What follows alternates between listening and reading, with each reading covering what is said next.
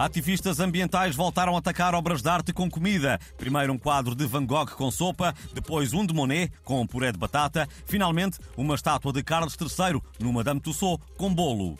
O nosso crítico de arte, o busto do Cristiano Ronaldo, o da trombose, teme que esta moda tenha vindo para ficar.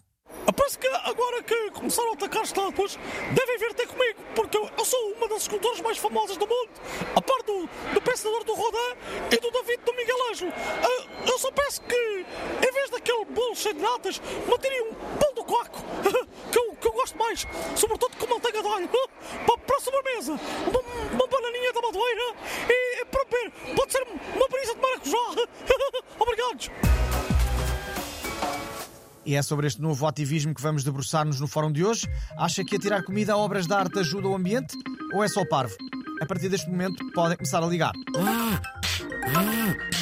E já temos a linha ativista sueca Greta Thunberg, que nos fala de Estocolmo de cima. Muito bom dia.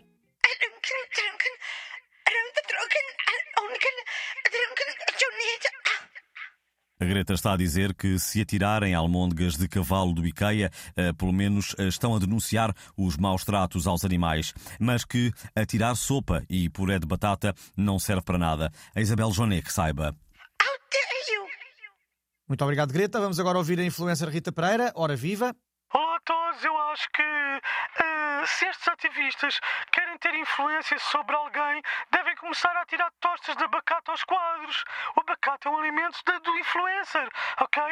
Ou isso, ou uma tapioca. Vá, hashtag gratidão, hashtag dance and horse lover, hashtag quando ela bate com a bunda no chão. Fica a sugestão, obrigado Rita. E liga-nos agora o ouvinte Lázaro Miguel, que é crítico de arte e de enchidos. A sua opinião, por favor. Muito bons dias a todo o auditório. Mais do que saber se é a vida que imita a arte ou a arte que imita a vida, eu gostava que me dissessem eh, se é o Manuel Marques que imita o Luís Represas ou o Luís Represas que imita o Manuel Marques. Eh, por agora é tudo. Muito obrigado. E em jeito de resposta a essa questão, ficamos agora com o Luís Represas e um certo do seu novo hit 125 aéreos. Atenção, imitadores. Foi, sem mais nem menos que me deu para torrar os 125 aéreos. Foi, sem mais nem menos, que me deu para gastar sem sentido nenhum. E os da Weasel anunciaram que vão regressar em 2023, depois de já terem regressado em 2022. No próximo fórum vamos perguntar: serão os da Weasel os novos Trovante, que estão sempre a regressar? Foi, sem graça, nem pensando graça